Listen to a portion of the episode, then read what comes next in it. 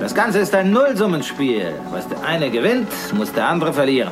Wenn man erst drauf kommt, sobald es im Wall Street Journal steht, wird es mit Sicherheit zu spät sein. Und jetzt hört mir zu, hört mir genau zu. This is a five train.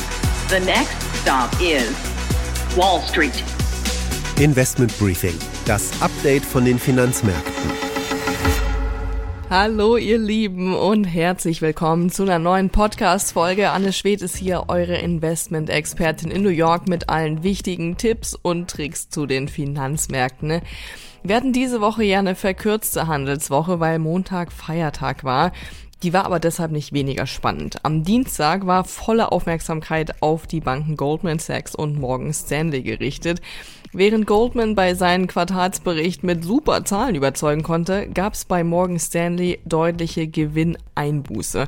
Womit die Banken zu kämpfen haben, sind unter anderem Einmalzahlungen, um den Einlagensicherungsfonds nach den Pleiten einiger Regionalbanken letztes Jahr wieder aufzufüllen.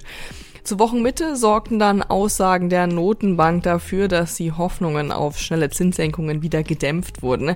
Besser als erwartete Daten aus dem Einzelhandel verstärkten das noch zusätzlich.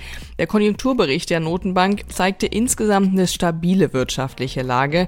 Inzwischen gehen jetzt aber nur noch 60 Prozent der Marktteilnehmer davon aus, dass wir im März eine erste Zinssenkung bekommen.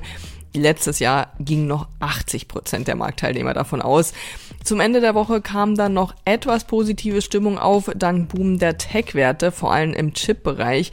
Die Nachfrage nach KI-Chips ist weiterhin hoch und auch der Ausblick der Branche entsprechend optimistisch.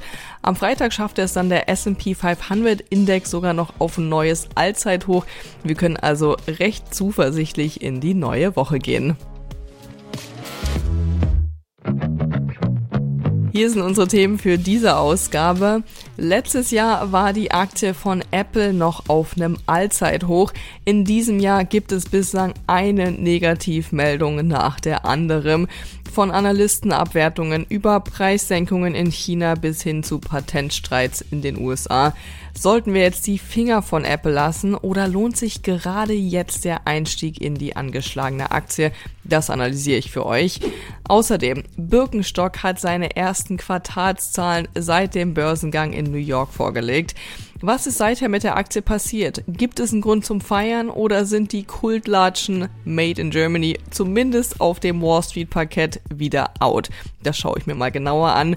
Danach das DAX-Update mit meinem Kollegen Christian Schlesiger in Deutschland. Mit ihm spreche ich über den Agrarchemie- und Pharmakonzern Bayer. Das Unternehmen plant einen rigorosen Jobabbau. Der neue Bayer-Chef Bill Anderson kündigt ein straffes Sparprogramm an. Tausende Stellen könnten wegfallen, vor allem auf der Führungsebene. Danach kommen in unserer Community Corner die Zocker auf ihre Kosten. Ich erkläre euch, wie ihr euch am besten auf die anstehende Berichtssaison vorbereitet für Gewinne von 100 Prozent und mehr. Das sind unsere Themen heute. Die komplette Ausgabe hört ihr aber nur als Teil unserer Pioneer-Familie. Wenn ihr noch nicht dabei seid, dann testet uns doch mal. Für alle, die neu an Bord kommen wollen, gibt's noch ein besonderes Angebot.